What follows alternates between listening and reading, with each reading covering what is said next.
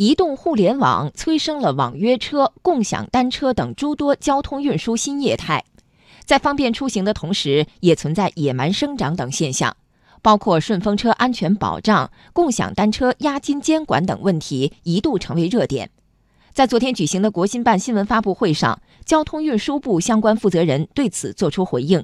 来听央广经济之声记者童亚涛的报道。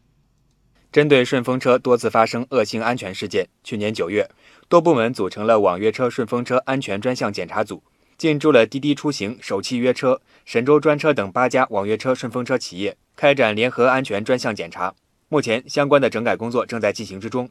交通运输部部长李小鹏说：“安全始终位于交通新业态监管的首位。传统行业的从业者也好，还是新业态的从业者也好，都必须把保障人民群众生命财产安全放在首位。”安全是底线，是不容挑战的。因此，我们对新业态监管的重点也是安全。交通运输部副部长刘晓明介绍，对于交通运输领域的新业态，交通部一直秉持着乘客为本、鼓励创新、守住底线、趋利避害、规范发展、包容审慎等原则，推进网约车合规化进程。全国来看，目前已经有二百四十七个城市发布了网约车规范发展具体的办法。和意见，一百一十多家网约车平台的公司获得了经营的许可。全国呢也已经发放了网约车的驾驶员证六十八万本，车辆运输证四十五万本。那么应该说的话，规范的进程啊还是比较的良好。除了网约车外，交通运输领域另一个新业态共享单车也处于风口浪尖之上。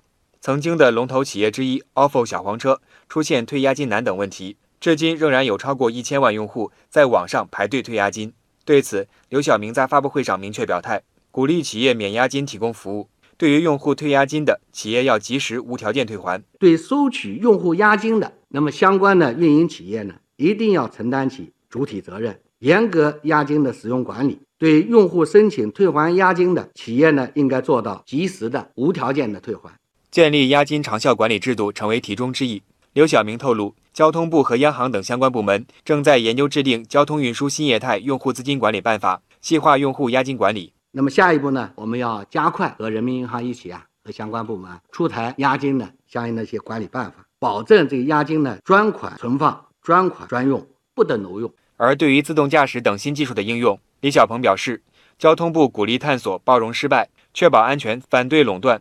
力争在国家层面出台自动驾驶发展的指导意见，加强和部级的协调，建立跨部门的协同工作机制。力争呢，在国家层面出台自动驾驶发展的指导意见，加强自动驾驶与车路协同关键技术装备研发和测试验证，推动标准的制定和修订。受这一消息影响，在资本市场上，无人驾驶相关个股应声上涨。